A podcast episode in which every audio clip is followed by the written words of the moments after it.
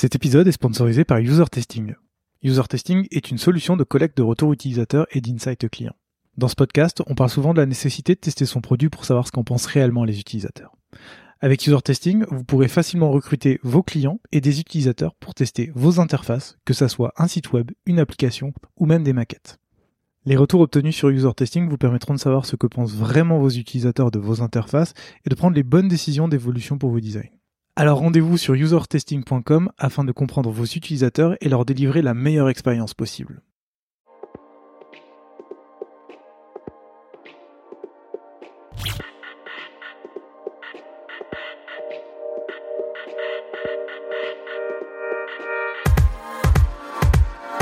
Salut et bienvenue dans Design System, le podcast qui part à la rencontre des talents du design français. Je m'appelle Gauthier Zimmerman et ensemble nous allons essayer de comprendre leur processus créatif, leur méthode de travail et leur façon de se réinventer au quotidien. Bonne écoute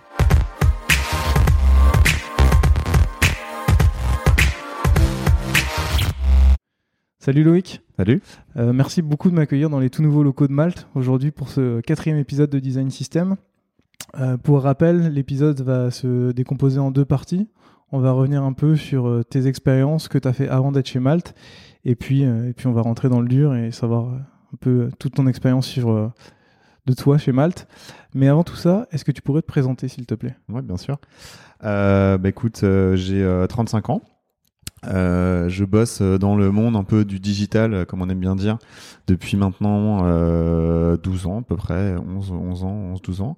Euh, grosso modo, j'ai fait des études plutôt print. J'ai pas j'étais pas du tout destiné à travailler dans le monde du, du digital et l'interface en fait simplement. Et en gros, j'ai à un moment donné dans ma carrière, au tout début, quand j'ai commencé à travailler, j'ai eu l'opportunité de travailler pour une startup. Et euh, là, je suis arrivé dans un monde nouveau. C'est un peu euh, Charlie la chocolaterie. Euh, j'ai découvert plein de plein de friandises euh, visuelles, plein de choses sympas à faire. Et j'ai surtout trouvé, j'ai découvert une autre facette de la création, une autre facette du design, qui était le truc un peu, tu vois, euh, Week quoi. Limite, tu, tu, tu, tu vois ce que tu, enfin, tu fais un truc et tout de suite, t'as le résultat, l'interface. c'était, c'était vraiment génial. J'ai commencé à travailler avec euh, avec des développeurs. Donc j'étais un peu élevé par les loups finalement. J'étais le seul designer au départ dans cette startup qui s'appelait Dreamkey. C'était en 2008. Et euh, voilà. Et là en fait, euh, une nouvelle, vraiment une nouvelle ère a commencé pour moi. C'était clair euh, dans ma tête, euh, comme de l'eau de roche, que je, je, ne voulais pas repartir dans un truc très print, où il n'y avait pas de travail, c'était très compliqué, etc. Euh, J'adorais, j'étais un peu geek aussi, donc le côté vraiment interface web était vraiment chouette pour moi. C'était les prémices en plus hein, des interfaces. Euh, donc c'était cool. Et j'ai commencé à bosser comme ça. Et euh, après, j'ai bossé pour une agence de marketing direct. Euh, c'était intéressant, mais j'ai commencé à bosser un peu vraiment dans le design de, de ce côté-là. Et puis est venue une grosse période de freelancing où là, ça a été vraiment ma rente de lancement. j'ai rencontré du coup Vincent Huguet, le CEO de, de, de Malte. Euh, qui a été euh, un des tournants de ma carrière professionnelle. Euh, pourquoi? Parce qu'en fait, donc déjà petite blague à part, il m'a trouvé sur Viadeo. Je pense que c'est mon seul contact vraiment. Ça, ça existe? C'est possible de trouver des gens sur Viadeo? Ça existait. Donc c'est le c'est le seul le seul mec qui m'a contacté via Viadeo et c'est le seul business que j'ai chopé via Viadeo. Donc vraiment 100% de conversion. Comme quoi? Je pense que je suis un use case parfait pour Viadeo. et et donc du coup, on s'est rencontrés. Il avait besoin de, de, de MVP design pour créer la plateforme Upwork parce qu'avant Mal c'était Hopwork. Euh, et voilà, on a fait connaissance comme ça. Moi j'étais freelance, je faisais quelques petites missions pour des amis qui étaient euh, soit responsables marketing, soit euh, qui étaient euh, chefs de produit, qui avaient besoin par-ci par-là je commençais un peu à, à, à, aimer vraiment ce métier designer en freelance en plus, donc j'étais vraiment libre de mes, de mes choix. Et voilà, et j'ai commencé à, à, cette aventure avec Upwork et, euh, et, en fait, au travers de cette aventure-là, bah, j'ai commencé à avoir des expériences plutôt intéressantes. Donc j'ai commencé à travailler pour euh, pas mal de clients intéressants, etc. Peut-être qu'on en reviendra, on y reviendra plus tard. Mais euh, mais voilà, donc super expérience de quelques années. Euh, et ensuite, euh, je me suis euh, dit que voilà, le freelancing c'était sympa, ça me fatiguait un peu mentalement, j'avais envie de me poser un petit peu, personnellement aussi, ça nous fatiguait avec ma, copine. Du coup, on s'est, je me suis dit, ok, de comme un accord avec elle et avec ma vie professionnelle, je me suis dit, ok, je vais, je vais me poser. Et là, j'ai discuté avec Vincent Huguet, toujours le CEO de, de Upwork, et je me suis engagé il y a maintenant quatre ans et demi avec Upwork, et je suis du coup chez Malte depuis quatre ans et demi. De fil en aiguille, bah voilà, j'ai, j'ai recruté une personne avec moi. on était deux designers pendant un moment, Michael qui est designer depuis trois ans chez Malte avec moi. Euh, et puis, je suis devenu Head of Design il y a à peu près euh, un an, euh, officiellement, on va dire. Et, et, là, bah, du coup, j'ai recruté plusieurs product designers, donc deux product designers en plus, donc on était quatre product designers. Puis ensuite, j'ai rencontré, j'ai recruté une DA. Et donc là, j'ai lâché en fait euh, la partie DA de mon poste puisque j'occupais euh, une une double une double euh, occupation, on va dire. Enfin, j'avais une double casquette. Euh, j'étais à la fois DA et designer, comme dans toutes les boîtes qui commencent. Product designer, j'entends par là. Et, et voilà. Et maintenant, bah du coup, on a euh, trois product designers, bientôt un quatrième, et on a une DA, bientôt un brand designer, donc une équipe de six personnes, et avec une stagiaire, Paola, qui vient de nous rejoindre. Ok, très clair. Alors on a fait tout ton parcours. Euh, moi j'aimerais bien revenir un peu en arrière sur, euh, sur tout ce que tu disais. Moi j'ai regardé ton LinkedIn parce que j'aime bien fouiller un petit peu avant, avant qu'on se rencontre. Et j'ai vu, tu as fait du coup euh, ce que tu disais, du graphisme, du web design, de l'ADA. Mhm. tu as bossé en agence, tu as fait du freelancing, tu as fait pareil en freelancing, tu as fait de la UI, de la création d'identité graphique, par exemple celle de Doctolib. tu as fait, bah, as bossé. Est-ce que tu as aussi fait celle de Upwork? Ouais, donc ça aussi, on va y revenir. Enfin, quand je regarde ton profil, il y a deux questions qui, sont, qui me sont venues. C'est euh, comment tu as trouvé le temps de faire tout ça en si peu de temps? Et euh, comment tu as fait pour toucher à tout, puisque tu as fait de la UI, de l'identité graphique, de l'ADA Ouais. Comment t'as fait tout ça? Euh, Le temps, écoute, finalement, quand on y repense, ça s'organise bien, ça s'orchestre pas trop mal. je pense que j'étais très efficace. Enfin, honnêtement, dans ma manière de procéder, euh, j'avais la méthodo, j'étais bien entouré, j'étais bien conseillé. Donc en fait, je pense que euh, lorsque ces projets se sont euh, présentés à moi, euh, j'avais les, idées claires et, euh, et, je connaissais les problématiques. En fait, Doctolib, typiquement, ça arrivait à un moment où j'avais déjà de l'expérience. Euh, toi, j'ai bossé pendant un an et demi pour les furets.com aussi en interne chez eux. Je faisais beaucoup de conversions. C'était très intéressant. Euh, j'avais déjà créé des identités et, euh, et, en fait quand je suis arrivé pour Doctolib, je savais en fait ce qu'il fallait faire, je savais par où commencer, je savais comment traiter les problèmes. Je savais pas si les solutions que j'allais donner seraient les bonnes, mais en tout cas, je savais comment procéder pour une petite boîte qui avait des besoins de MVP. Poser une identité, c'est le truc que j'ai appris quand j'étais en cours et après ce que j'ai appris au fur et à mesure. Donc c'est un truc qui me plaît bien. Et, euh, et après, le design d'interface, finalement, euh, il y a des pratiques quoi. Enfin maintenant c'est différent, mais je veux dire il y avait des pratiques. Euh, là c'était beaucoup de dashboards, c'était euh, quelque chose d'un peu technique. Euh, tout ce qui était un peu landing, homepage, finalement c'était des parcours assez classiques, les parcours d'acquisition qui étaient assez classiques, des argumentaires, tu vois, un how it works sur la page, une cover sexy, des call to action très clairs, un bénéfice vraiment très clair, une value proposition très claire. franchement c'était pas très compliqué pour moi de comprendre en fait les besoins. Euh, donc ça, c'est au niveau du temps. Je pense que c'est juste de la, bonne organisation et aussi du bon conseil autour dans mon entourage. Euh, ensuite, j'ai touché à tout. Euh, écoute, en fait, c'est la curiosité. Je pense. je pense que mon parcours, mon parcours m'a vachement aidé. En fait, pour tout dire, euh, j'ai passé un brevet de technicien dessinateur maquettiste quand j'étais au lycée et euh, c'est un, diplôme euh, qui te permet d'être tu vois normalement maquettiste pour pour l'impression. J'ai appris beaucoup de choses et j'ai appris surtout à me débrouiller. Et j'avais une prof en fait qui m'a dit, ma prof du studio de créa pour faire un peu de nostalgie, euh, m'avait dit euh, voilà vous euh, les BT, nous appelait les BT à l'époque c'était pour être technicien. ce qui est sûr c'est que vous êtes des débrouillards quoi. C'est sûr que vous en sortirez, peu importe ce que vous ferez quoi.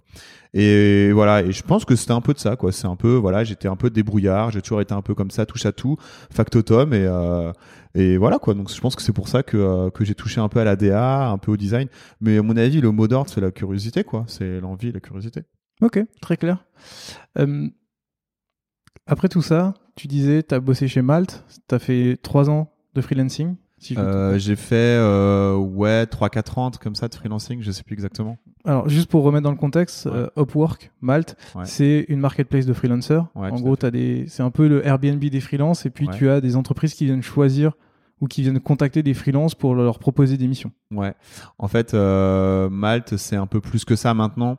Euh, le bénéfice de base, en fait, c'était ça. C'était en fait l'idée en fait de Vincent et de Hugo euh, la siège, c'était de euh, de créer et de Jean-Baptiste Lemay qui était aussi l'un des cofondateurs au tout début, c'était de, de de proposer en fait à des entreprises d'aller chercher de la ressource, donc de la prestation intellectuelle ailleurs que sur des réseaux tentaculaire. Euh, alors LinkedIn commençait, mais mais sinon il n'y avait pas d'autre solution quoi. Enfin, c'était compliqué. Il y avait Viadeo. Il y avait Viadeo. mais c'est vrai que tu vois, on savait pas trop. Demain, tu voulais bosser avec un free, tu savais pas trop comment faire. Euh, euh, tu te dis mais du où je vais, qui je vais appeler euh, J'ai besoin d'un photographe, mais qu'est-ce que je fais? J'appelle mon beau-frère qui a bossé avec un photographe pour son mariage. Ok, peut-être pas. Donc du coup, finalement, la demande, en fait, elle était déjà là quoi. Mais comment formuler une offre assez claire? Du coup, bah c'est vrai que le modèle d'Airbnb a aidé. Et, c'est comme ça en fait qu'est venue le, le, la plateforme, l'idée de plateforme. Maintenant, c'est un peu plus étoffé. Maintenant, on propose vraiment des profils de qualité du coup aux entreprises qui ne sont plus que des petites entreprises, qui sont des grands comptes. On a quand même le 440 qui bosse avec nous. on a des PME qui ont des besoins aussi clairement identifiés sur des métiers des fois assez précis.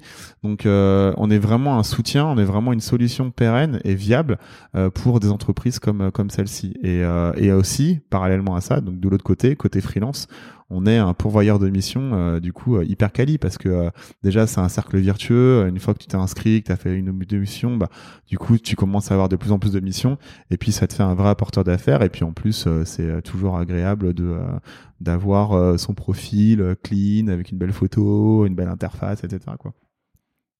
Quand tu arrives en tant que lead designer freelance ouais. tu fais quoi? Qu'est-ce que ça veut dire concrètement lead designer freelance chez Upwork? Alors, lead designer freelance chez Upwork, c'était quoi? C'était bah, aider le premier PM du coup à euh, clairement à faire de la conception, donc à réfléchir à, euh, euh, aux besoins. donc, toi, au départ, on avait euh, on avait euh, des besoins très simples hein. on avait un moteur de recherche euh, une page de profil nos nos KPI c'était bah, comment aller tu vois contacter de plus en plus de de freelance de plus en plus de clients enfin d'avoir de plus en plus de missions et du coup bah c'était de de clarifier ces parcours utilisateurs, ces user journey un peu qui étaient assez simple au départ. Hein. Le parcours était euh, souvent, tu es arrivé par la marque, euh, tu avais un moteur de recherche, tu arrivé sur une page profil, tu un message et tu attendais qu'on te réponde. Et euh... Le produit était déjà existant quand tu es arrivé ou c'était as vraiment travaillé sur la conception du Quand je suis arrivé en, en free au tout début Ouais. Euh, bah en fait, au tout tout début, euh, j'étais pas lead designer, j'étais plus un freelance qui bossait pour euh, Upwork. D'accord. Là, le produit, c'était plutôt une vitrine, c'est-à-dire qu'il y avait une home page, il y avait un, un, des résultats de recherche, il y avait une page profil et euh, mais les paiements se faisaient à la mano euh, tu vois fallait prouver le modèle c'était un MVP quoi. mmh, donc euh, le produit en lui-même la, la, technicité du produit actuel n'existait pas mais il y avait les prémices de ce produit de, de, de ce produit là après quand j'ai intégré il y a quatre ans et demi euh, dans l'équipe en CDI pour vraiment apporter une vraie valeur design de conception une vision DA là le produit existait déjà. Il y avait déjà une offre il y avait des équipes commerciales enfin tu vois il y avait un customer journey qui existait clair etc quoi. Sur lequel tu avais travaillé? Sur lesquels j'ai commencé à travailler après, donc sur des user journées un peu plus complexes. On a euh, créé les workflows euh, de contactualisation. Donc, euh, en gros, bah, quand tu contactes un freelance, on va te le, freelance va te faire un devis, il va rédiger un devis, euh, il va mettre des lignes, etc. Euh, du coup, il y a une interface qui dit est-ce que vous acceptez ou pas cette proposition-là, est-ce que vous la challengez, vous rediscutez, donc une interface de conversation. Enfin, toi, ça commençait à devenir un peu plus technique, à s'étoffer, à avoir des parcours utilisateurs un peu plus cohérents aussi. Et c'est à ça que je me suis suis affairé euh, à ce moment-là. Ok. Tu nous disais aussi que tu avais. Euh, enfin, tu me disais que tu avais fait euh, le branding. Ouais. Ça, c'était avant? Ouais. En fait, c'est tout simplement quand j'ai rencontré Vincent Huguet au tout début, il avait besoin d'un MVP, mais il avait besoin d'un logo, il avait besoin d'une charte. Euh, et moi, en fait, j'étais couteau suisse, quoi. C'est-à-dire que j'étais à la fois DA et en même temps, bah, euh, je touchais un peu euh, sur, je touchais un peu au, au design, à l'UI, etc., web design. Comme on disait à l'époque, on disait web design. Maintenant, c'est devenu un peu old school. Limite, tu passes pour un pour un loser. C'était webmaster. J'étais webmaster, exactement. mais en réalité, c'était ça, quoi. C'était du web design. Et et du coup, bah, j'ai perdu un peu le fil de la question. Pardon. La question, c'était sur le, le rebranding. Euh, Ouais. Sur le branding, pardon. Bah en fait euh, j'ai créé euh, j'ai créé euh, le logo euh, et puis euh, avec plein d'itérations d'aller-retour avec Vincent et euh, et euh, l'interface en même temps quoi. En fait je trouve que euh, bah, tu enfin maintenant c'est c'est mon message est co- beaucoup plus clair maintenant et c'est pour ça en fait que je suis head of design maintenant et je suis pas head of product design. En fait je me suis forgé toujours avec de la brand et en même temps du produit. Ça a toujours été mon, euh, mon mes socles mes deux socles en fait qui m'ont aidé à avancer en fait. Ok. Est-ce que tu peux nous en dire plus sur comment ça s'est passé ce branding de Upwork? Est-ce que le nom existait déjà? Est-ce qu'on t'a dit euh, voilà, c'est Upwork, débrouille-toi avec ça Ou vous l'avez réfléchi ensemble? Ouais. Non, non, le nom existait. euh, Vincent, Hugo et JB avaient euh, le nom déjà. Et, euh, et non, non, euh, moi je suis arrivé en tant que presta et il m'a dit euh, on a un nom.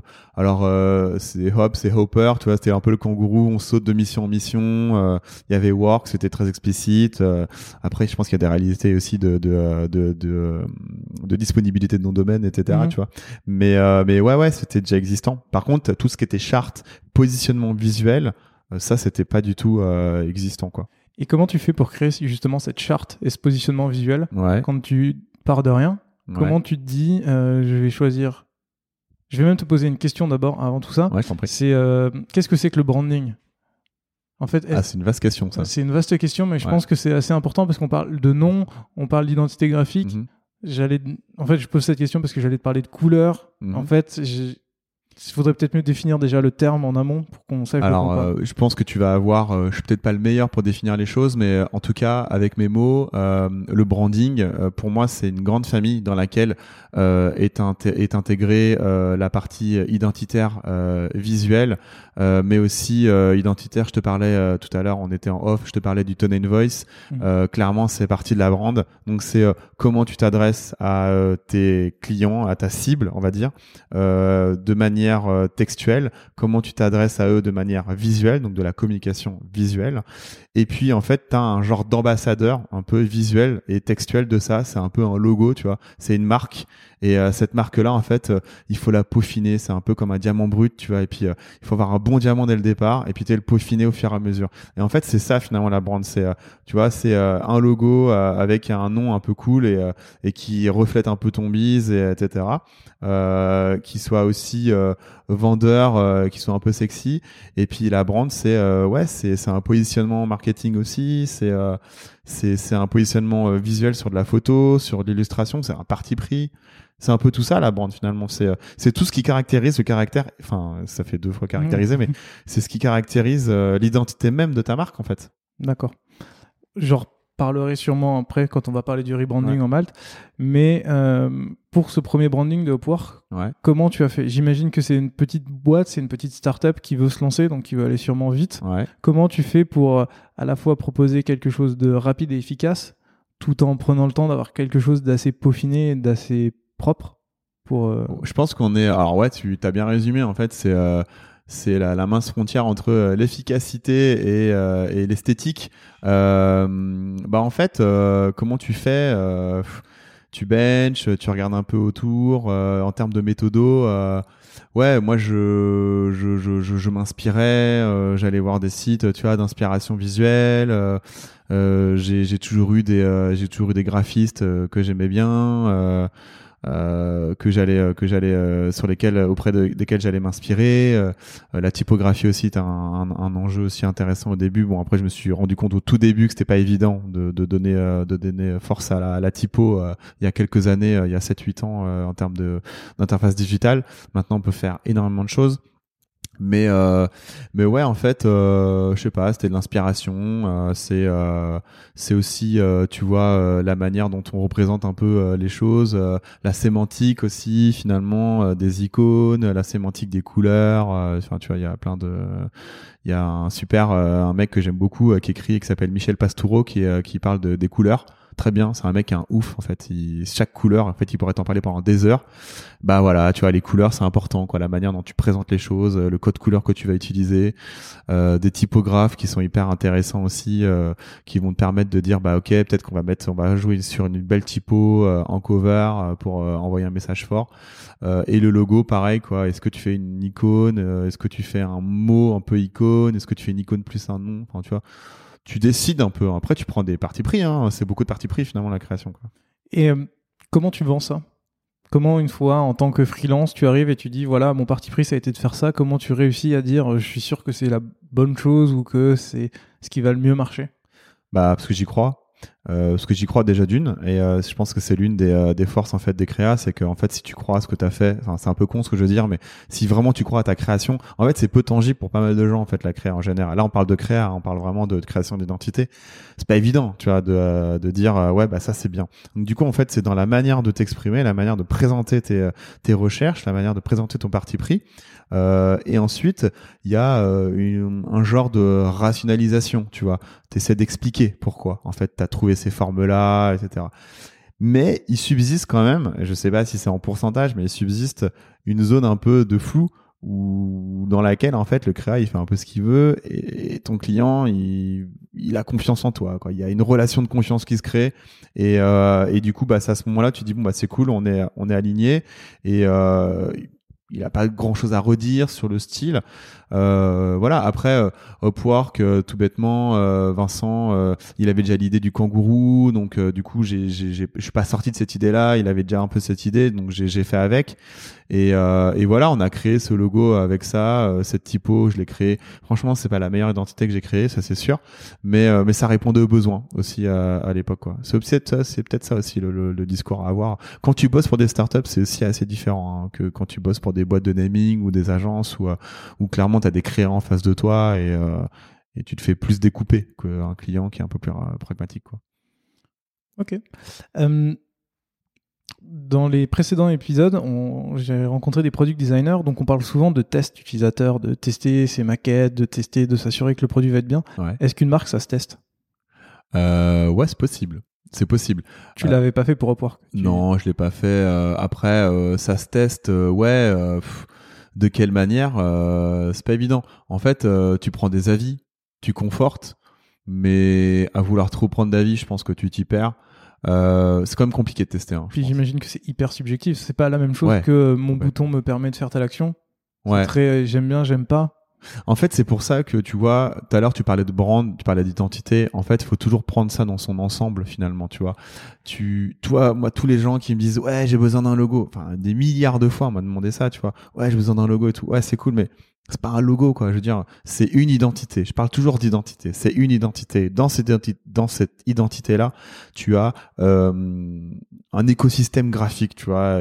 Et cet écosystème là tu vois il va être euh, avec de l'illustration il va être de la photo parce que tu incarnes une communauté euh, il va être très technique. Donc du coup peut-être que tu as des visuels un peu plus euh, angulaires ou tu enfin je sais pas il y a plein de donc en fait finalement ou des codes graphiques tu vois qui vont qui sont attraits à, à la thématique euh, pour laquelle tu travailles. Donc euh, je, je je pense que euh, on peut pas résumer ça qu'à un logo quoi. Enfin, clairement c'est une identité globale. C'est un ensemble. ok. C'est un ensemble. Très bien. Euh, en 2016 tu deviens art director ouais. de Upwork. Ouais. Donc tu deviens comme tu le disais en CDI.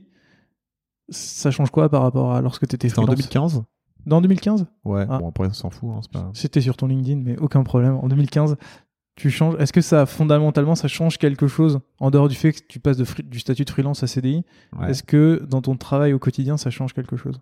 Euh, Bah ouais, ça change quelque chose parce qu'en en fait, quand t'es freelance, euh, t'es pigiste et euh, surtout créa, tu vois. As, tu fais des petites missions, tu fais pas des grandes grandes missions en règle générale. On va parler peut-être de métiers un peu plus atypiques maintenant, tu vois, quand t'es UX designer, quand tu rentres dans des métiers très techniques euh, ou des problématiques interaction designer, je sais pas, des fois tu, tu passes longtemps dans sur des missions avec des grands clients, mais quand t'es créa en règle générale freelance, tu fais des petites missions quoi. Euh, la différence c'est ça, c'est qu'en fait t'es pigiste, tu commences, tu proposes, tu vends, le mec il dit ok, tu t'en vas tu vois pas la suite en fait. Tu vois vivre ton identité, tu peux plus rien dire. Alors qu'en fait, quand tu es internalisé dans une boîte, en fait là, tu rentres dans un projet à long terme, donc tu installes ton projet, tu installes ton identité, tu, tu poses ta patte, t'essayes en tout cas, tu vois. Mmh. C'est ça la grosse différence en fait. Ok.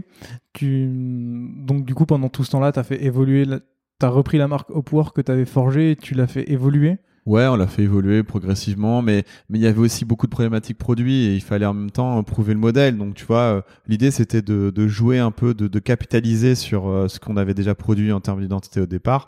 Elle a pas méga évolué euh, la première année, puis progressivement, tu vois, elle évolue avec la modernité. Toi, il y a le flat design qui est arrivé à un moment donné, donc on a enlevé toutes les tous les shadows, on a enlevé les trucs un peu bumpés, tu vois. Mhm. On a on a flatté un peu le truc, euh, mais, euh, mais on n'a pas on n'a pas changé l'identité euh, tout de suite tout de suite quand même. D'accord. Très bien, très bonne transition puisqu'en 2017, vous changez d'identité. Exactement. Rebranding, Upwork devient Malte. Ouais. Vous avez choisi ce nom parce que vous êtes fan de bière. Bah, on est fan de bière déjà. Euh, on a choisi ce nom parce que, euh, en fait, euh, tout bêtement, on a travaillé avec une agence sur ce naming-là. C'était très intéressant, mais en fait, chez Malte, on a toujours aimé le homemade. Tu vois, on a toujours aimé faire ça un peu les choses un peu maison. On a toujours travaillé nos méninges et, et en fait, on s'est on s'est réunis avec, euh, on avait créé un groupe euh, de travail avec euh, des ressources marketing, avec un chef de produit, enfin un product manager, avec Johan qui est notre head of product maintenant. Il y avait Vincent, notre notre boss. Il y avait moi, il y avait une, autre responsable marketing. Je crois qu'on était cinq à peu près. Non, une commerciale aussi. Et en fait, on a fait un groupe de travail et on a réfléchi. On a brainstormé et en fait, ce nom-là est sorti en fait dans ce brainstorm. C'était avant ou après l'agence de naming? C'était après et pendant en fait. C'est-à-dire qu'en gros, euh, l'agence de naming, euh, elle a bossé pour nous. Euh, c'était très intéressant. Mhm. Ça nous a permis de savoir ce qu'on voulait pas. Ça, c'était, c'est important, C'était de une bonne chose. C'est déjà une bonne chose, vraiment. Et, euh, et en fait, ça nous a permis de nous mettre sur la voie. Et, et juste après, en fait, on a fait un gros travail en interne de réflexion. Euh, après euh, une redéfinition un peu de plateforme de marque aussi, hein, tu vois, tu réfléchis quand tu, quand tu changes de nom, tu fais une plateforme de marque, tu remets à plat tes valeurs, euh, qui t'es, pour qui tu travailles, euh, où tu vas aller, enfin tu vois, c'est des choses assez euh, basiques mais qui sont quand même dures à, à mettre sur papier. Et, euh, et après ce nom, du coup, pour répondre à ta question, pourquoi Malte bah en fait, finalement, ouais. Euh, dans l'histoire de dans l'histoire de Malte, dans l'histoire de Upwork, euh, le premier événement de, de Upwork, c'était euh, une rencontre entre freelance, plutôt informelle, une rencontre en fait. Soit on a créé des hop drinks euh, au tout début, maintenant ce sont des after malt, et euh, en fait ces événements-là, ils nous sont chers parce que euh, c'est l'ADN en fait de la communauté, c'est le networking, c'est la rencontre. Et en fait, bah, tu te rencontres, et, euh, tu réfléchis, tu discutes, euh, tu prends une bière, un café, machin, et, euh, et voilà, et c'est ça en fait. Et du coup, Malte, ça faisait tout sens avec ça. En plus, ça allait avec euh, une nomenclature qui était intéressante pour nous parce que du coup, on pouvait décliner aussi ce nom euh, par la suite. Euh, C'était un nom qui était international, voilà quoi. Et, et puis le Malte, c'est c'est les bonificateurs quoi. C'est quelque chose qui va apporter le petit twist en plus, qui va donner le goût quoi. Et euh, c'est pour ça que Malte est né quoi. Je vois. Euh, on va retourner un peu en arrière. Je vais, Ouais. je vais te reposer certaines questions. Euh, pourquoi vous avez décidé d'abord de changer ce nom? Puisque finalement, Upwork, tu parlais d'international, mais c'est Ouais. aussi. Bah, en fait, ça l'est ou pas. C'est-à-dire que tu vois, déjà, euh, il y a une signification euh, très claire. En fait, euh, work, tu vois, dans l'historique, le work, c'est très labeur. En fait, le travail, c'est vraiment le labeur, quoi. Maintenant, on est dans un travail euh, un peu plus, on va dire, où on révolutionne un peu plus la manière de travailler. Ça devient limite presque des fois du hobby. Je, je, je pèse mes mots parce qu'il y a beaucoup, beaucoup, beaucoup de personnes qui font des, des métiers qui sont très durs et auxquels ils sont pas forcément attachés. Mais il y a aussi beaucoup de gens parallèlement qui essayent de faire des boulots qui leur plaisent. Et, euh, et donc du coup, le mot work, en fait, il était très rude, en fait. Ça, coupait vraiment. Euh, et euh, surtout, en fait, hop work, en fait, quand on a ouvert l'Espagne, c'était pas évident à prononcer. Donc, Upwork. Ouais, tu vois, tu vois. Donc du coup, en fait, euh, dans l'international, ça correspondait pas à notre euh, positionnement, euh, et on voulait quelque chose de beaucoup plus rond, de beaucoup plus consensuel, tu vois. Euh, tu vois, le M, Malte, tu vois, ça se prononce bien, c'est c'est c'est beaucoup plus euh, accueillant, quoi, comme nom. Donc on a aussi changé pour ça, on a on a changé pour avoir un positionnement beaucoup plus proche de nos valeurs, en fait, finalement, quoi. Et presque humain dans Malte, en fait, quoi. Ok. Je me suis demandé, est-ce que c'est aussi lié au fait que l'un des concurrents américains s'appelle Upwork? Bah, en fait, euh, oui, d'un point de vue business, euh, on pourrait euh, faire la, la, la jonction, mais c'était pas notre première, c'était pas notre première motivation, ça c'est sûr. Après, bah oui, tant mieux, hein, comme ça on a, on a réglé le problème. Mais Upwork, ils sont aux États-Unis en fait, et un peu en Angleterre. Mhm. Nous, on est en France, en Europe. Il y a un autre gros marché sur plein de pays européens, donc c'est pas notre première préoccupation. Quoi. Ok. T'expliquais que vous étiez passé par une agence et que vous avez bossé en interne pour trouver ce nom.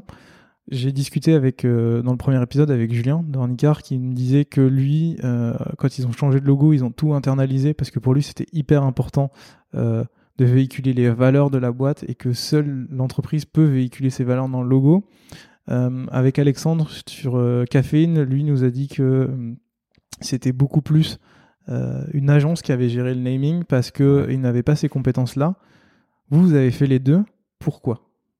Est-ce qu'il il y avait une volonté de se faire challenger? Tu, Tout à l'heure, tu disais que tu savais ce que, que grâce à l'agence, vous saviez ce que vous ne vouliez pas. Ouais. Mais est-ce que vous attendiez de cette agence qu'elle vous trouve quelque chose que vous vouliez ou c'était vraiment une espèce de compétition euh, externe interne? Tu parles de, euh, du nom, hein, là? Je parle du nom, euh, si- mais si l'agence a aussi travaillé sur le visuel ou sur... Non, c'était que le nom en fait. hein. C'est vraiment une agence de naming. Euh, tout ce qui était identité visuelle, on l'a fait en interne. Euh, du coup, moi, j'ai drivé cette, cette refonte graphique en interne. Mhm. Euh, j'ai fait bosser euh, un petit peu des free. J'ai bossé avec Mika aussi, euh, designer product euh, chez nous, euh, qui a vachement, euh, qui a vachement bien bossé. Et, euh, et en fait, cette agence-là, pour le nom, bah ouais, c'est challengeant. En fait, quand tu fais appel à quelqu'un d'extérieur, ça permet aussi de de- d'avoir un regard extérieur, de prendre du recul. Toi, t'as la t'as t'as la tête dans le guidon. euh, tu, au bout d'un moment, euh, tu tu t'as plus de recul, quoi. Tu sais plus qui t'es, euh, tu sais plus ce qu'il faudrait comme positionnement. euh, et euh, puis t'es noyé dans ton identité euh, tous les jours. Donc non, c'était intéressant de d'avoir une, une agence juste pour ça déjà, pour nous nous nous donner un peu un regard extérieur puis nous secouer un peu les puces, quoi, nous challenger, quoi, complètement. Ça a été plutôt bénéfique. Ouais, je pense. Cool. Carrément. Hum, tu parlais aussi du- de la constitution de l'équipe où tu étais dedans, il y avait un PM, il y avait un commercial. Euh, comment tu... J'imagine que c'est pas toi qui l'as constitué, mais comment tu... tu fais pour que cette équipe soit la plus... Tu veux dire qu'elles bossent bien ensemble, Ouais, qu'elles euh, soient. euh, Comment tu, tu es sûr que c'est les bonnes personnes, qu'elles vont toutes dans la même direction et comment toi, avec un regard créa, tu fais pour euh, diriger des personnes qui sont... Enfin, diriger. Pour travailler, pour coopérer avec des personnes qui sont plus orientées business? Ouais. Comment tu, comment tu trouves une, Une alchimie? une alchimie? Je te remercie. Une alchimie pour... euh, Euh, écoute, euh, alors déjà on n'était pas beaucoup, donc en fait euh, ça s- c'était de fait certains profils en fait. euh, je vais donner des noms. Il y avait Marion, il y avait euh. Marion était responsable marketing. Euh, du coup c'était la seule au marketing. ça nous semblait important d'avoir quelqu'un au marketing. Euh, il y avait Johan qui était euh, du coup au PM, qui était le premier PM, donc il avait l'ADN, donc ça nous semblait intéressant aussi d'avoir un profil très ingé euh, Oriane, qui était business developer, euh, qui est la fille euh, qui a créé les, euh, les, les Hub Drinks en fait. Donc c'est la c'est elle qui a créé ce, cet événement-là, euh, qui était très communautaire, qui était beaucoup sur le développement de la communauté, euh, qui avait bossé pour la ruche qui dit oui avant. Tu vois quelqu'un qui avait vraiment euh, des vraies valeurs là-dessus. Donc c'était hyper important pour nous. En plus c'est devenu une amie, donc c'est vraiment c'était hyper important de, de, de travailler avec ce genre de profil-là. Et euh, donc voilà pourquoi on a composé cette, cette équipe avec ces, ces, ces personnes-là. Côté tech, en fait, on n'avait pas euh, de volontaires. Les gens n'étaient pas forcément hyper euh, volontaires pour bosser là-dessus. On a quand même pris des, euh, des inputs en fait de, de notre CTO Hugo, cofondateur, mais sinon on n'avait pas intégré de, de personnes techniques. Et après, comment faire bosser tout le monde? Bah Écoute, euh, on fait des propositions, on discute. En fait, ce qui est cool, c'est que ça se, ça s'orchestre naturellement finalement. Tu vois, euh, euh, c'est comme quand tu débats avec des amis, quoi. Euh, tout le monde a un avis différent et ça rythme, ça donne de la consistance, ça donne de l'épaisseur au débat, tu vois. Donc finalement, d'avoir un business développeur qui va pas être d'accord avec euh, un responsable marketing, bah du coup tout de suite ça crée un peu de la consistance dans le débat. Euh, et moi, euh, j'arbitrais avec mon boss, tu vois, sur les manières un peu créatives, parce que Vincent du coup est très euh, porté sur la créa et le design, et, euh, et on essayait de, de, de, de, recentrer un peu le débat sur, ok les gars, c'est cool. Par contre, on est sur la création d'un nom, on est sur une création, donc là faut vraiment se lâcher, faut vraiment aller au fond de nous, et, euh, et voilà, et c'est un équilibre, c'est un équilibre à trouver qu'on trouvait lors de, de, de discussions euh, et puis au bout d'un moment il fallait trancher et, et on tranchait quoi enfin euh, c'est aussi ça à un moment hein, faut se le dire hein. enfin fallait trancher et puis euh, Très clair. Et une fois que vous avez trouvé ce nom, ouais vous avez... as commencé à travailler sur la direction artistique ou ça s'est fait en parallèle? Euh, non, je l'ai fait après. En fait, on a commencé à trouver le nom euh, vers, euh, je sais pas, euh, euh, vraiment, on était sûr du nom euh, en juillet, mais ça a duré euh, deux trois mois, genre. Enfin, le temps qu'on réfléchisse un peu et tout. Euh, parce que les allers-retours avec l'agence, euh, nous, le fait qu'on se pose dans une dans une salle, qu'on réfléchisse, qu'on laisse un peu reposer la patte. Euh, et euh, c'était pendant les grandes vacances, donc c'était pas plus mal. Tout le monde est parti en vacances pendant trois semaines. On a, on s'est reposé, on a, on a réfléchi au nom ensemble, on s'est envoyé des messages. Et euh, retour de vacances, euh, requinqué, tu vois, un peu bronzé. Euh, bim, là je me suis mis à bosser pendant un mois et demi sur l'identité, en faisant pas quasiment que ça, mais beaucoup. Euh, j'ai intégré aussi euh, Michael, notre product designer maintenant, euh, lead product designer chez nous, qui, qui a intégré le, le, processus de création, enfin un peu de processus de création, qui a apporté vraiment une vraie touche. Et voilà, c'était un, travail collégial qui a duré un mois et demi et ça s'est terminé l'identité vers, je sais pas, fin septembre, un truc comme ça, octobre. Est-ce qu'on peut rentrer un peu dans le détail? Comment t'as pris, comment t'as procédé pour créer toute cette direction artistique? On en a un peu parlé sur Upwork. Là, sur Malte, j'aimerais bien rentrer dans le détail parce que euh, je sais qu'au moment du changement de, nom et d'identité graphique, il y a eu quelques articles qui ont été faits dessus. Euh, moi, j'aimerais bien savoir comment, comment tu t'y es pris? Tu as déjà participé à un, branding de cette entreprise? Tu reviens dessus, tu remets tout à plat? Comment tu fais pour ne pas te dire euh, Ah bah avant on était orange, on reprend le orange Comment tu fais pour ne pas tomber dans la facilité, pour te challenger et pour renouveler quelque chose que tu connais déjà? Alors déjà en fait, tout à l'heure je t'ai dit, tu sais, euh, quand on a trouvé le nom, on a euh, au préalable euh, défini une plateforme de marque. Donc en fait, on a redéfini des valeurs. Donc en fait, finalement, c'est repositionné et, et, finalement, on a redéfini un petit positionnement qui nous a permis de, de nous voir un peu différemment. Ok? ensuite, il y a un nouveau nom. On est passé de Upwork à Malte. C'est inspirant. Ça t'inspire autre chose graphiquement, tu vois, ça t'inspire des choses. Le malt, euh, le, fait de bonifier le, tiers en fait qui va permettre de la connexion entre un client et un freelance. Euh, voilà, c'est vraiment le, c'est testy quoi. C'est vraiment le truc vraiment sympa quoi. Et euh, et en fait, bah après tu te challenges un petit peu. Bon, j'ai bossé avec une freelance un petit peu. elle était venue un après-midi me challenger un petit peu côté créa. Euh, et puis après, bah, tu, tu réfléchis, tu euh, tu te fais mal, quoi. tu vois? C'est dans le film Les combattants, ce que dit Adèle Haenel quand un mec, euh, elle ouvre une bouteille euh, avec ses dents, elle décapsule une bouteille avec ses dents, et le mec fait ouais, tu fais comment? Elle fait bah, je me fais mal, mec, quoi. et ben là, bah, en fait, c'est pareil, quoi. Si tu me demandes comment j'ai fait, bah, je me suis un peu fait mal, c'est-à-dire que j'ai vraiment j'ai euh, j'ai euh, euh, j'ai regardé j'ai regardé des pistes j'ai testé je me suis inspiré. Et puis le processus créatif en fait c'est des bords de, recherche t'essayes des choses des pistes graphiques tu dis oh ça a pas de sens. J'ai proposé des choses qui allaient pas aussi donc j'ai itéré en fait comme on ferait maintenant en produit j'ai itéré sur des sur des pistes. Et puis progressivement tu vois t'arrives sur la route principale tu vois et puis tu commences à avoir un truc qui plaît qui correspond aux valeurs puis on commence à arriver après avec une idée de en fait, l'idée c'était de, euh, de créer en fait un mouvement et euh, de créer, de représenter un peu cette mixité, ce mouvement. Tu il y a plusieurs acteurs finalement euh, dans, dans la communauté euh, Malte. Il y a les clients, il y a les freelances évidemment, il y a Malte entière, mais il y a aussi d'autres acteurs qui permettent d'aider, tu vois, les dans l'écosystème. Maintenant, il y a Shine, tu vois, il y a plein de petits, il y a Conto, plein d'acteurs comme ça qui permettent aux freelances de, de travailler sereinement. Et puis maintenant, on a des outils, nous on met des outils à disposition, tu vois, pour les clients. donc clairement, tu vois, il y a plein plein de choses, plein d'éléments qui sont tous ensemble dans ce mouvement et c'est pour ça en fait qu'on a créé ce brou. Donc du coup c'est un peu, euh, en plus ça fait un peu crew, tu vois, c'était rigolo comme nom.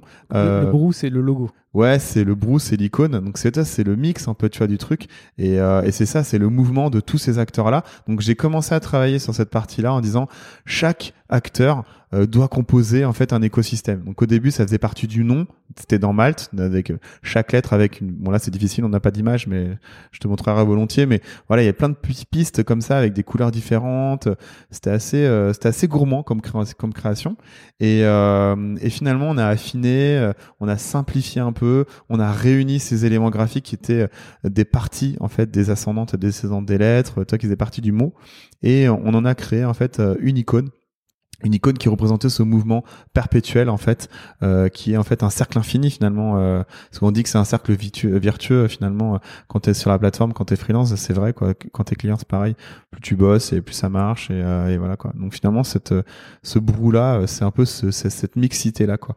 Et surtout cette diversité de profils cette singularité de profil qu'on voulait représenter par toutes ces petites formes. Là tu, tu parles principalement du logo. Est-ce que Est-ce que le logo, c'est la première étape et après tu passes aux couleurs? Puis une fois que tu as les couleurs, tu passes euh, aux, aux, illustrations, aux icônes, euh, au le tone of voice, j'imagine qu'il a été fait plus par le marketing que par. Euh... Ouais, le tone of voice là, on a vraiment retravaillé euh, avec l'arrivée de notre brand manager euh, Pauline Le Goff, mais euh, parce qu'avant on n'avait pas de brand manager, donc c'était pas évident d'avoir un claim. Maintenant qu'elle est arrivée, c'est beaucoup plus structuré, donc ça c'est c'est chouette.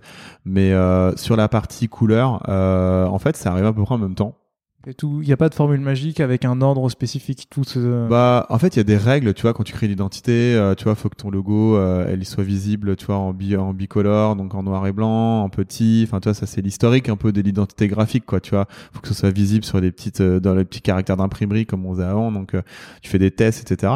Et puis là, bah, fallait que ce soit visible sur les petits devices, genre comme des téléphones, tout ça. Et, euh, et donc tu crées en fait l'identité avec ces contraintes là mais non je pense paquet de règles. En fait, nous, les couleurs, le multicouleur qu'on avait au début, on avait quelques couleurs en plus euh, de la de la de l'identité qu'on a simplifié après. Ça faisait partie de la dynamique, quoi, de la diversité, la singularité des profils. J'en parlais à l'instant, tu vois. On s'est dit, bah, plutôt une couleur, c'est peut-être intéressant, tu vois, pour euh, pour représenter chaque partie. Et donc non, ça, je l'ai travaillé en même temps complètement. Après, j'ai adapté au produit, j'ai adapté euh, au format, au médium, tu vois. Donc euh, le website, euh, le print, des kakémonos. on a créé des patterns, comme on dit, tu vois, des patterns visuels pour nos supports de communication et on a créé tout un kit. Après, ça se fait progressivement. Après, ça va vite. Hein. Après, tu vois, c'est ça coule de source, quoi. Ça dépend pour qui. en tout cas, quand ton identité est très claire pour toi, que tu as créé les bons assets au départ, que tu as les bonnes couleurs, enfin tu vois que tu es assez clair dans ta tête, mhm. après tu n'as plus qu'à décliner finalement sur tes supports de communication, tu vois. Mais le plus dur effectivement c'est au départ, ouais. Et euh, tu gérais aussi la partie design du site à cette époque-là? Euh, bah il y avait Mika qui était avec moi, donc on était deux. Donc lui travaillait en... Pour bien comprendre, en fait, toi, tu as commencé sur la partie DA de ce rebanding et lui est arrivé à la fin et a commencé à adapter pour le site ou c'était aussi quelque chose qui était pris en compte dans ton travail de remettre le site aux bonnes couleurs? Non, ça faisait partie du boulot. En fait, on avait une PM qui, qui était dédiée à ça avec euh, des équipes euh, techniques qui sont arrivées après pour nous aider à tout implémenter, à déployer. Euh, en gros, t'avais, euh, moi j'ai commencé à la DA, j'ai créé l'identité euh, 80%, j'ai fait du coup, j'ai proposé à Mika de participer pour que ce soit un travail collectif et que je sois pas tout seul à porter cette solution, qui n'était peut-être pas la bonne d'ailleurs. En fait, je lui ai demandé, ce que je sais qu'il avait, il aimait bien ce côté identitaire, icône et tout.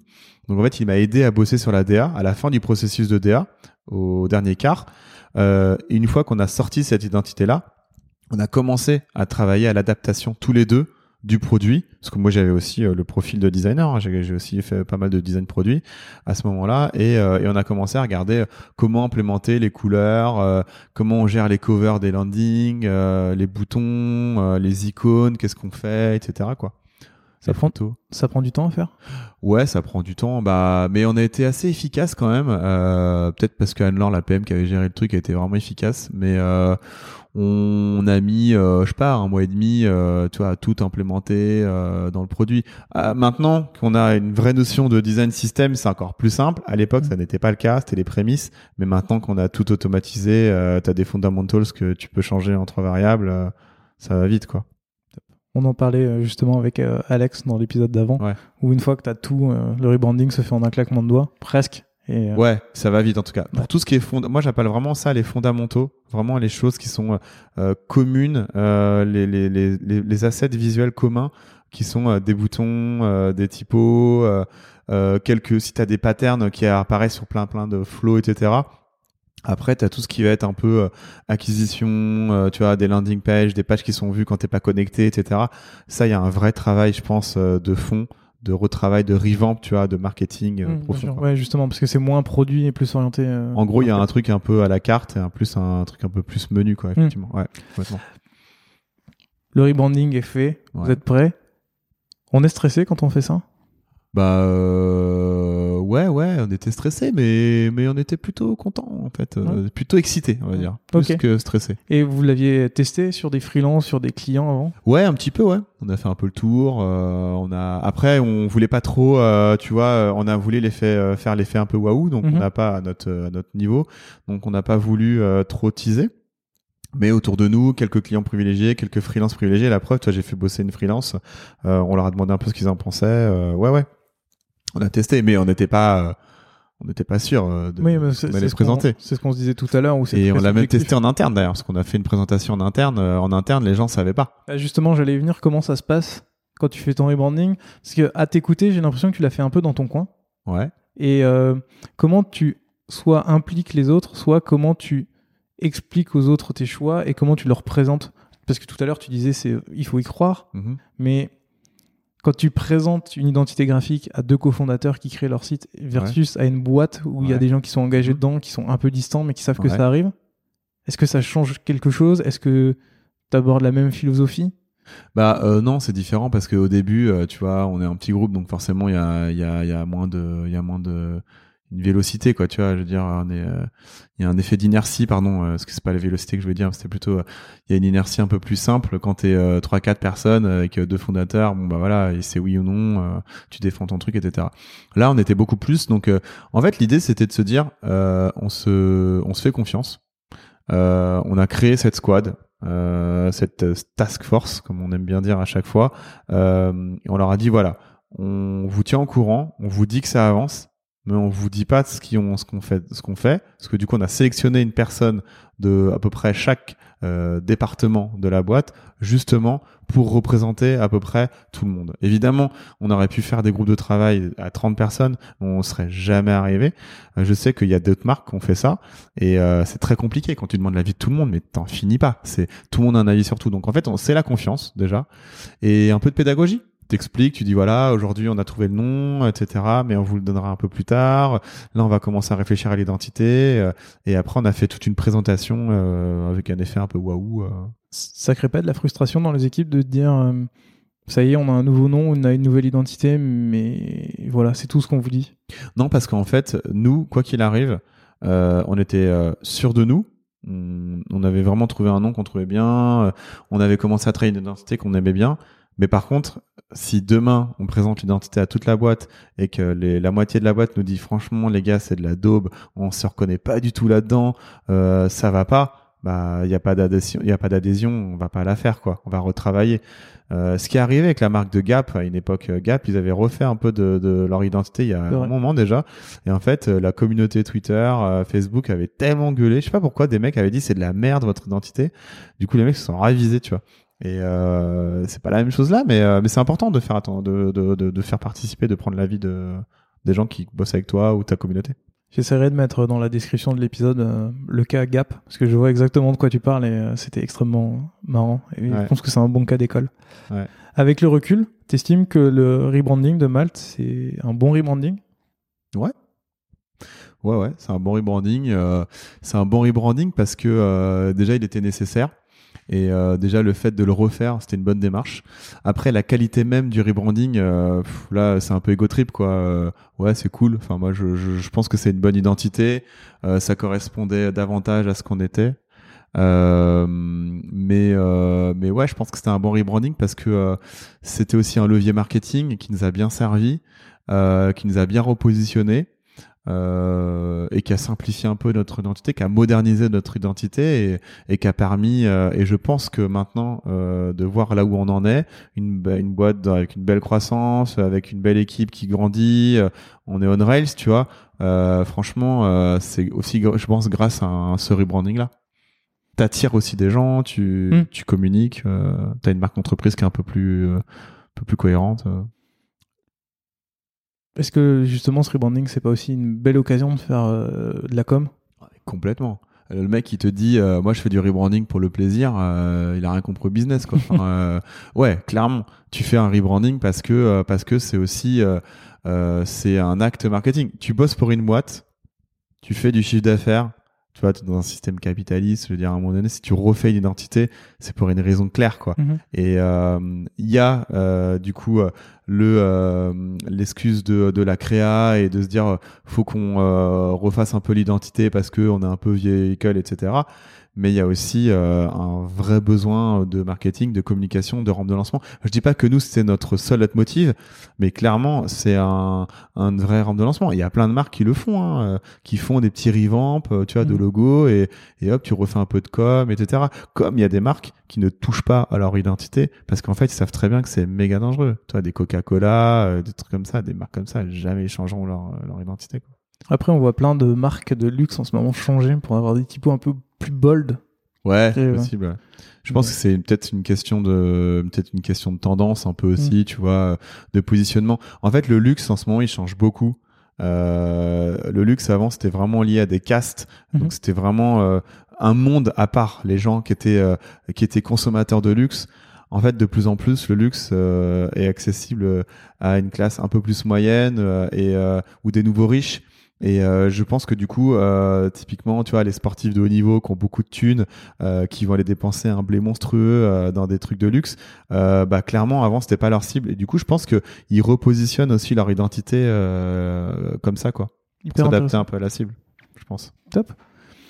Bon, après ce rebranding, en décembre 2017, tu deviens Creative Director chez Malte. Ouais. Qu'est-ce que c'est la différence avec un Art Director Alors, en fait, ça, c'est à un moment donné, j'ai eu un moment euh, mégalo, tu vois, je me suis dit, bon, je vais m'auto-promouvoir, quoi. Donc, je me suis dit, tiens, je suis creative director. Non, en fait, euh, euh, c'était un peu ça, pour être honnête, mais la différence, c'est que, en fait, un art director, il est là pour appliquer, tu vois, une direction artistique, euh, apporter un peu de, mettre un peu sa patte, tu vois, euh, délivrer beaucoup dans l'opérationnel. Après, tu as beaucoup de définitions des art directors, tu vois, en agence c'est différent, euh, chez l'annonceur c'est différent. Chez l'annonceur c'est à peu près ça. Pour moi, le creative director, je me, j'ai commencé à me positionner en plus euh, comme quelqu'un qui avait une vision un peu plus euh, globale, tu vois. Euh, overall en fait de, de la de la communication de notre marque. Et euh, et du coup le creative director il était beaucoup plus 360 je trouve qu'un art director et euh, la création euh, la creative direction elle est euh, un peu plus sur euh, euh, qu'est-ce qu'on va faire de la de la d'identité visuelle avec les photos qu'est-ce qu'on va faire de l'identité visuelle sur le site et les différents produits qu'on va développer si on développe une application mobile si on développe tu vois c'est vraiment un positionnement plus global. L'art directeur il va être beaucoup plus dans l'opérationnel et plus de temps en temps à challenger un peu mais c'est vrai que sans du coup faire de mauvaise publicité et, aux, aux art directeurs hein, mais mais un creative director c'est quelqu'un qui a une vision D'accord.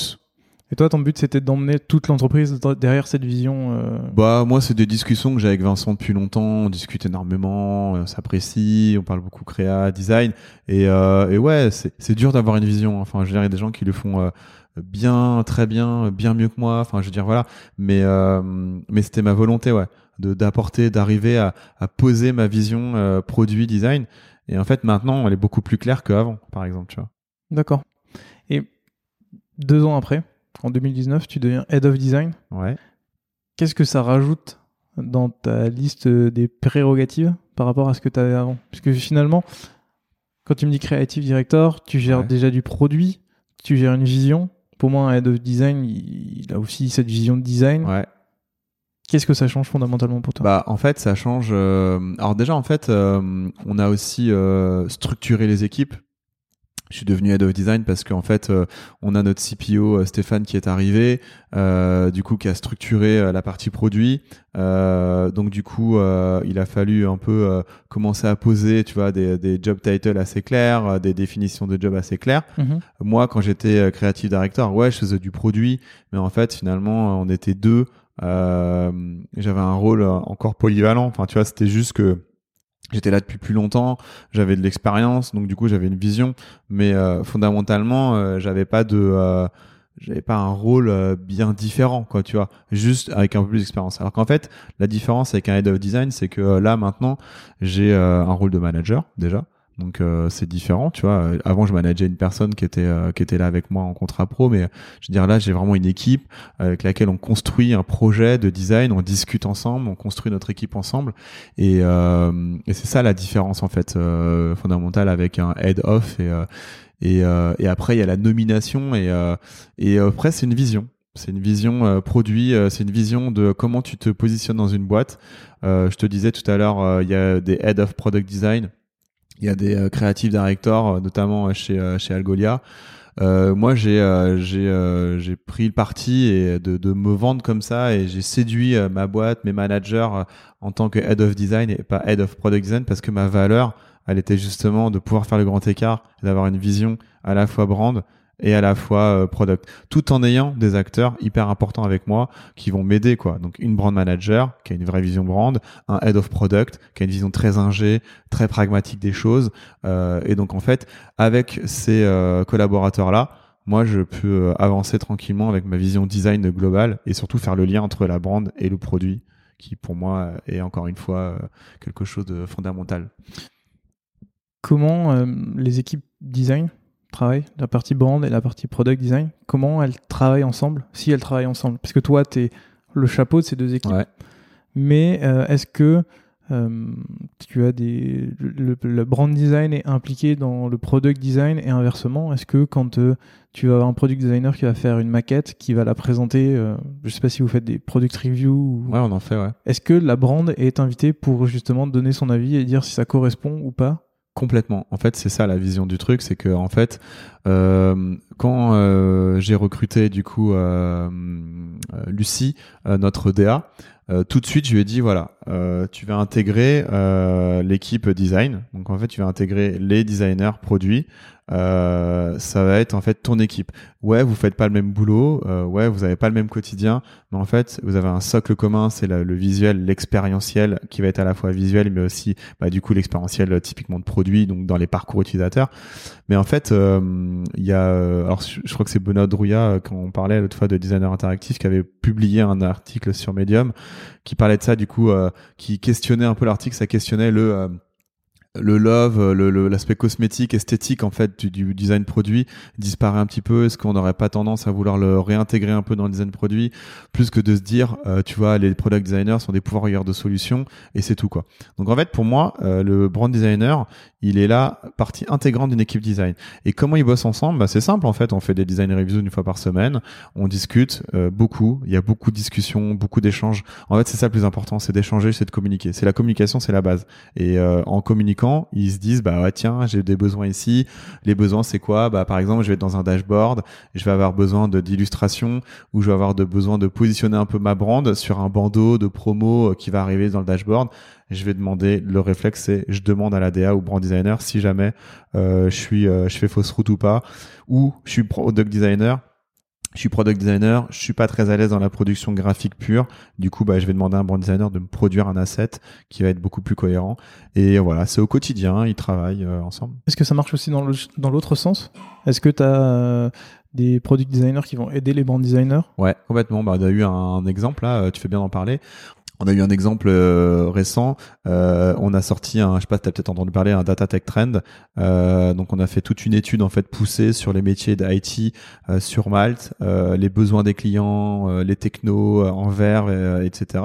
Donc c'était un, c'est un gros dossier. Je t'encourage d'ailleurs à le lire, c'est vraiment très intéressant. On on l'a monté avec des spécialistes en interne et en externe. Et en fait, ce boulot de présentation de data. Donc il y avait de la data visualisation, il y avait euh, du coup du graphisme pur, parce que du coup il y a une version print. Mais du coup, le Data Tech Trend, en fait, il est disponible sur notre site en version digitale.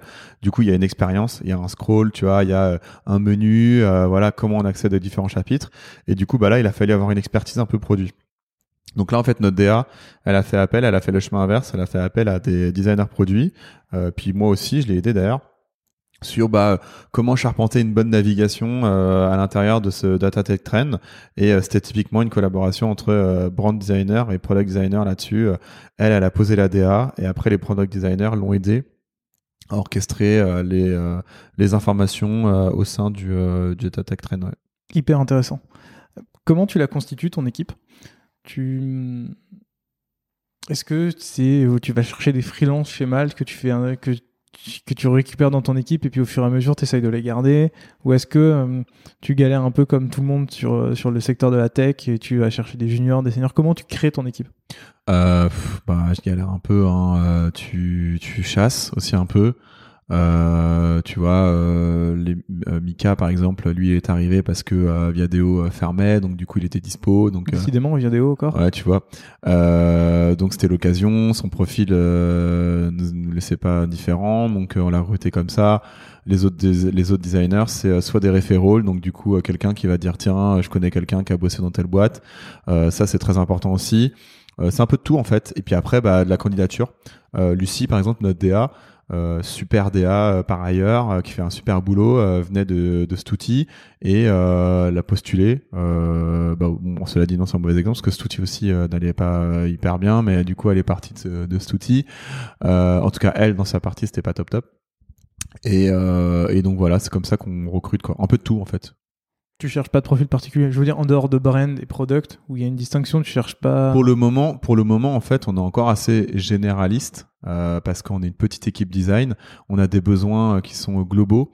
Euh, mais toi, par exemple, on a, des nouveaux produits, on a une, une application mobile, donc du mhm. coup, par exemple, Priya, quand elle est arrivée, on s'est dit bon, il y a une app mobile. Euh, Mika, même s'il était mobile euh, à Viadeo, on s'est dit il faut quand même un autre profil euh, mobile app. Donc en fait, on s'est dit ce skill, on le rajoute en toi en light, on l'a highlighté en fait sur la liste des skills importants. mais sinon, pour l'instant, on est encore sur des profils un peu plus généralistes. Mais tu vois, une équipe design, bon, après c'est ma vision, tu vois, mais l'équipe design produit plus tard, tu vois, va se spécialiser. tu vas avoir vraiment des, des principaux designers qui vont vraiment être là pour bosser sur des facettes du design produit euh, et quand on aura besoin d'avoir euh, des UX euh, designers spécifiques, et ben on recrutera des UX designers de métier, etc. Quoi. Enfin, je pense que c'est step by step en fait, à mon avis. Hein. Jean, je, profite de ce que tu dis. Est-ce que, est-ce que les product designers font beaucoup de recherches chez vous? Ouais, tu veux dire de la UX ou de la user un peu La user research, la UX research, enfin bref, de chercher en amont pour euh, des évolutions de produits, de s'assurer que les produits fonctionnent bien. Ouais, ouais, on en fait, euh, on en fait, on en fait pas tout le temps parce que déjà ça prend beaucoup de temps. Euh, tu vois, on n'est pas Facebook, euh, on n'est pas Airbnb, euh, tu vois, on n'a pas 18 000 designers pour designer juste le module de paiement. Donc ouais, c'est sûr que c'est pas évident, mais ouais, on en fait quand il faut. on en fait pour valider des convictions aussi, pour questionner aussi certaines interrogations qu'on a déjà, enfin, c'est-à-dire en fait les challenger, se dire ok, on va peut-être trouver des réponses. Et, et en fait, on en fait, on en fait sur des grosses features, ça c'est sûr. et de la UX research, ouais, ça on en fait tout le temps c'est évident, puisque du coup, euh, on essaye de, tester des choses, on essaie d'innover. Il y a toujours un peu de R&D euh, dans, notre manière de faire, euh, toute proportion gardée de toute façon, parce que du coup, on n'a pas le temps de, faire de la R&D tout le temps.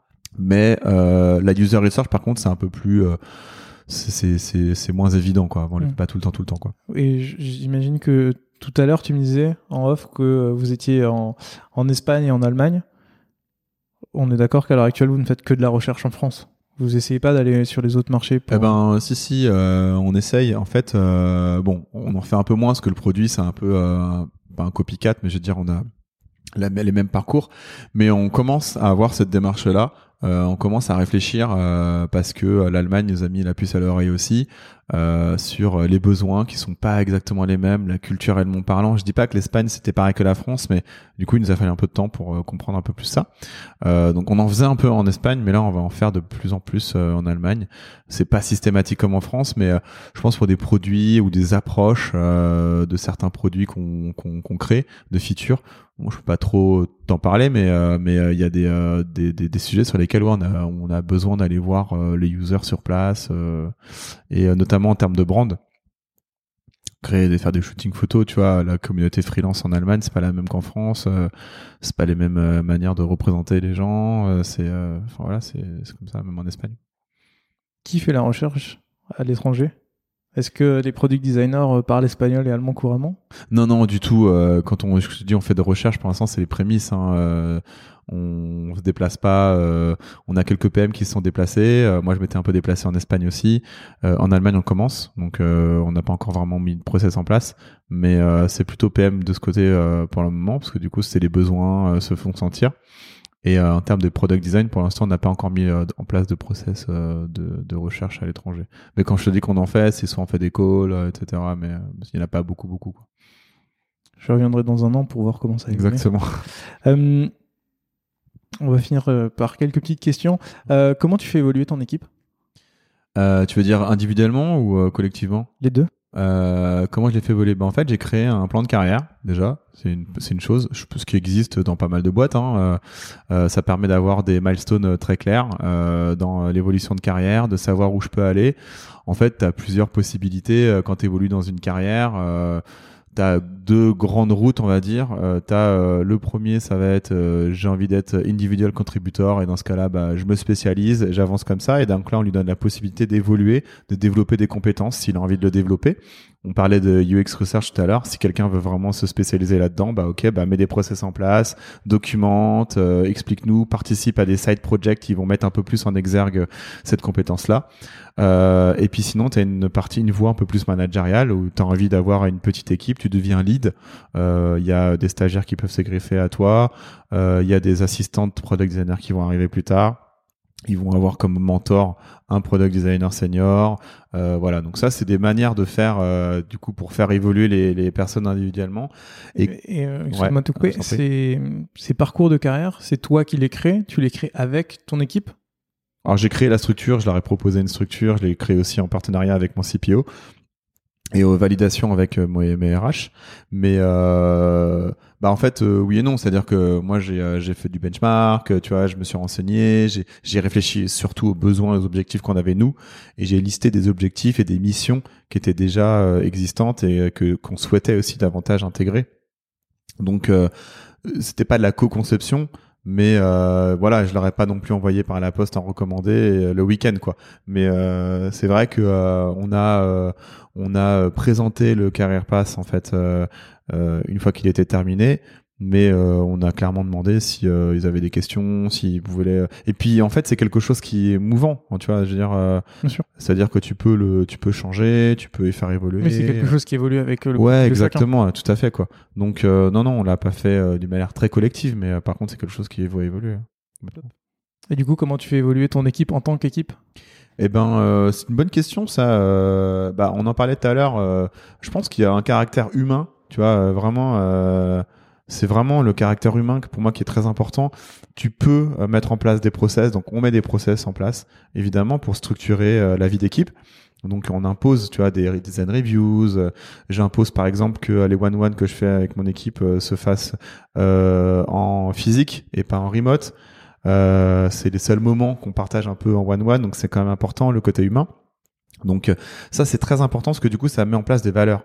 Et, euh, et après comment je fais évoluer collectivement? Bah, on essaie de faire des événements ensemble on essaie de, de passer un peu de temps ensemble de faire connaissance euh, et puis euh, quand on fait évoluer en recrutant bah on inclut dans les rounds de recrutement tout le temps en fait les équipes pour qu'elles donnent leur aval sur les profils quoi simplement quoi. C'est comme ça à peu près qu'on fait évoluer collectivement l'équipe quoi. Top après 7 ans chez Malte, ouais. tu as gravi tous les échelons du design. Ouais. C'est quoi tes prochains défis? Je suis pas euh, président des États-Unis, tu vois. Président des États-Unis. Ouais, ouais, j'ai envie de, des États-Unis du design, tu vois. Euh... Chez Malte de quoi? Chez Malte? Ouais. Non, non bah euh, quelles sont les euh, les, euh, les les marches à gravir? Je sais pas. Les challenges. Il y a plein de challenges encore. Hein. Déjà là, j'en suis. Il y a encore beaucoup beaucoup de choses à faire. Euh, T'as des rôles qui se créent dans le Career Pass. Je l'ai pas fait que pour l'équipe. on a mis aussi un rôle de VP Design, tu vois. Euh, donc euh, qui a un rôle un peu plus euh, un peu plus si level tu vois donc qui a une vision un peu plus senior des choses donc ça pourquoi pas aller chercher ce rôle là un jour et puis euh, et puis voilà quoi. Et puis surtout bah, des challenges de tous les jours. Moi, je suis assez euh, je suis assez motivé par par des challenges du quotidien, tu vois. oui, il y a des rôles, on va pas se cacher, il y a des responsabilités, il y a des salaires qui vont avec, etc. Mais mais clairement des challenges du quotidien tu vois moi monter une équipe voir que mon équipe il s'éclate euh, voir que ça se construit qu'il y a des, liens qui se créent ça prend du temps et ça déjà c'est cool quoi. Donc pour moi c'est ça les milestones en fait. Pour l'instant c'est aussi de voir l'équipe un peu grandir avancer euh, et puis euh, que cette vision design et ça ça prend du temps aussi et ça c'est les prochaines étapes c'est à quel moment elle se formalise et dernière chose qui est très très importante, et c'est le nom de ton podcast, c'est le design system. C'est euh, in fine avoir un design system produit, j'entends là, qui intègre aussi euh, la brand pour euh, du coup qu'on ait quelque chose, une ossature vraiment euh, solide autour de nos productions d'interface, à la fois brand et puis produit quoi. Alors je vais reprendre ce que tu m'as dit. C'est quoi pour toi des milestone design? Bah, les milestone design, ça va être euh, alors euh, du coup c'est pas évident, mais c'est euh, bah, mettre en place des outils déjà, les bons outils, les les bons outils au bon moment. Donc ça va être par exemple le bon design système, tu vois, qui soit mature, qui soit utilisé. Les milestone design, ça va être du coup de progresser dans la manière de de produire, donc d'être beaucoup plus véloce, de se tenir un peu plus au courant, d'être dans l'innovation aussi. Pour moi c'est ça les milestones. Donc c'est pas vraiment un milestone parce que du coup c'est pas ok, on est arrivé à ce moment-là, c'est bon, on a innové, on arrête. Mais euh, c'est de se dire, voilà, on peut euh, gravir des échelons d'un point de vue euh, expérientiel, tu vois, on peut vraiment aller beaucoup plus loin. Pardon, c'est la création de nouveaux produits, donc de nouvelles expériences. Là, on a sorti une mobile app là il y a pas très longtemps, une super application mobile Malte Freelancer où clairement, bah ça c'est un nouveau milestone design, c'est une nouvelle expérience. On rentre dans le user journey une autre euh, une autre euh, plateforme et du coup bah ça c'est pareil, c'est euh, comment on considère les parcours les user journey avec une nouvelle application, comment on l'entre dans les comment on la rentre dans les user journey. Donc ça c'est pareil, c'est un milestone aussi euh, euh, design quoi. Enfin euh, Et pour revenir sur, sur ton dernier point, le design Ouais. system et euh, ce qu'on pourrait appeler un brand system ou quelque chose comme ça, toutes les boîtes que j'ai faites ont toujours eu la brand et le product design de séparer. ouais Toi, tu concentres tout, tout ce design euh, ouais. dans ton équipe. Comment t'expliques que ça soit aussi compliqué de, de pouvoir mixer le design system et brand design tout en même temps assez facilement? Bah, c'est culturel, je pense. Tu vois, euh, c'est juste que euh, le design system, c'est euh, des, euh, des choses en fait qui sont créées. euh, Enfin, euh, historiquement, moi, je suis pas un spécialiste, un grand spécialiste design system, euh, mais euh, c'est quand même quelque chose de très très rationnel. Ça vient du dev un peu. Euh, c'est des gens qui sont très cartésiens et euh, c'est pour faciliter aussi, tu vois, la livrabilité, euh, la flexibilité en fait des interfaces au, tra- au travers des équipes front et design. Euh, T'as souvent des paires qui se font entre design front et et donc du coup, pour moi, le design system, il est déjà éloigné de fait de la brand, qui est un milieu beaucoup plus euh, créatif, euh, perché, quoi, tu vois. Donc, euh, on va dire. Donc, euh, effectivement, je pense que c'est culturel. Après, il y a des boîtes, hein, Shopify par exemple, euh, ils ont un super design system que tout le monde connaît, ceux qui Mm. bench euh, design system le connaissent. Euh, Polaris, je crois, il s'appelle. Ouais.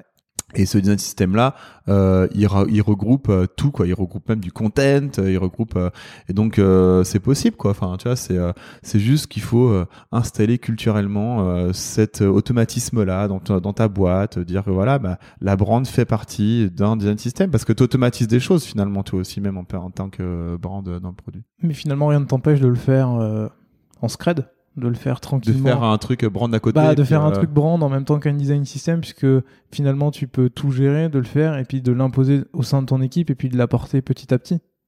Euh, bah je- ouais après je vois pas trop euh, pourquoi séparer les deux enfin oui tu pourrais hein, en soi puis de toute façon ça se fait je veux dire Mm. concrètement là tu vois euh, Lucie notre DA elle a plein d'assets d'éléments visuels qui sont hors design system tu vois c'est pas du tout c'est pas du tout intégré mais mais à l'inverse quoi pourquoi euh, pourquoi faire ça quoi tu vois? Pourquoi séparer les deux alors qu'en fait finalement Non, non, justement, je parlais pas de séparer les deux. Je veux plus dire de, euh, comme tu dis que ça met du temps à, à s'instaurer. ouais. Pourquoi, euh, au sein de l'équipe design, vous le faites pas d'abord dans un premier temps entre vous? Je veux dire que tout se, que tout se crée et Ouais. que vous le diffusez au, fu- au- petit à petit, une fois que c'est diffusé au sein de l'équipe design sur la brand et le design system, ouais l'étendre petit à petit au reste de la boîte? bah c'est juste que nous on est une petite équipe en fait donc sais en fait Donc c'est déjà fait. Ouais, on a On a deux brand designers, on a quatre euh, product designers, tu vois, ça va vite, on se parle tous les jours, donc euh, dans une plus grosse équipe, euh, ouais, je pense que ce serait la technique, ce serait d'éprouver quelque chose à l'interne et puis après, enfin, au sein d'une petite d'un petit groupe et puis après de l'étendre à toute l'équipe, ouais. Pour l'instant, on n'est pas beaucoup, donc la communication passe vite, quoi. Ça marche. Dernière question, qui est l'habituelle de ces discussions. Est-ce que tu as des ressources, des livres, des blogs, des podcasts à nous recommander? Des ressources, euh, c'est une bonne question. Alors, euh, j'ai pas vraiment de nom là particulièrement. Euh, moi, j'ai un, un mec que j'adore en termes de, de créa. On parlait de brand, c'est Sagmaster, qui a refait l'identité de Meetup. Cool. C'est vraiment un super graphiste, un super DA et un super artiste. Ça, en termes de créa, je trouve que c'est une vraie référence. Après, en termes de, euh, de, de typo, euh, de, moi, j'ai pas trop de, de noms là euh, à te donner. J'ai des, des, des typographes comme Pierre Dicciolo, qui sont des mecs que j'aime beaucoup, des typographes français, euh, un typographe français. Euh, après, en termes de, de ressources, Euh, j'ai envie de dire euh, Medium, qui est une super ressource pour aller chercher du, du- de l'article, qui est pas une, une, une découverte, mais qui est quand même une bonne ressource, je trouve en termes de design. Euh, après, moi j'aime bien, euh, je trouve le, le, alors je sais pas si c'est leur blog, mais euh, Airbnb ils ont une partie design, sais, ils ont un design dot, euh, je sais plus ce que c'est leur. euh, Je le remettrai en description, mais oui. ouais, un- tu vois. Une plateforme dédiée. Euh, je trouve que tu vois, ils ont quand il y a l'outil qui a été créé, etc. Enfin, tu vois, c'était clairement la, la plateforme qui, qui permettait de connaître ces genres d'outils-là. Et euh, donc moi j'aime bien ces boîtes-là, se rapprocher des grosses boîtes euh, qui ont euh, des, des blogs euh, comme ça, des newsrooms euh, très clairs, quoi. Euh, voilà. Pour l'instant, j'ai pas de, j'ai pas de nom en particulier euh, de ressources euh, et de blogs euh, particuliers, quoi. Il n'y a pas de souci. Ouais, non. Si les gens veulent te contacter, on les renvoie vers ton LinkedIn, Twitter. Je suis pas un gros tweetos, mais je répondrai. mais sinon, LinkedIn, je suis assez, je suis assez réactif. Voilà, ouais, plutôt, ouais. Top. Et ben, je mettrai tout ça dans la description. Ça marche. Et ben, euh, merci beaucoup pour cet épisode, Loïc. Bah, top. merci à toi, Gauthier. Et puis, à très bientôt. Ça marche, à bientôt. Au revoir. Salut. Salut. Vous êtes encore là Merci beaucoup d'avoir écouté cet épisode de Design System jusqu'au bout. S'il vous a plu, n'hésitez surtout pas à mettre une note de 5 étoiles sur Apple Podcast, c'est ce qui m'aide le plus à faire découvrir ce podcast. À bientôt dans Design System.